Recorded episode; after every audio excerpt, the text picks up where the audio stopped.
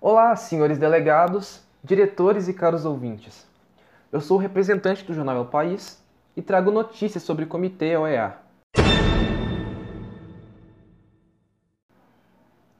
São colocados à tona os projetos de inclusão para os imigrantes, sendo eles culturais, educacionais, profissionalizantes e que focam na inserção dos mesmos.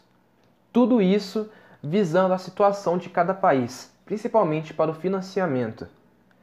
E também foi aprovada a questão da deportação e perda de direitos de imigrante para aqueles que fossem pegos cometendo crimes e agindo de má fé, sendo então julgados pelo país no qual ele cometeu esse crime.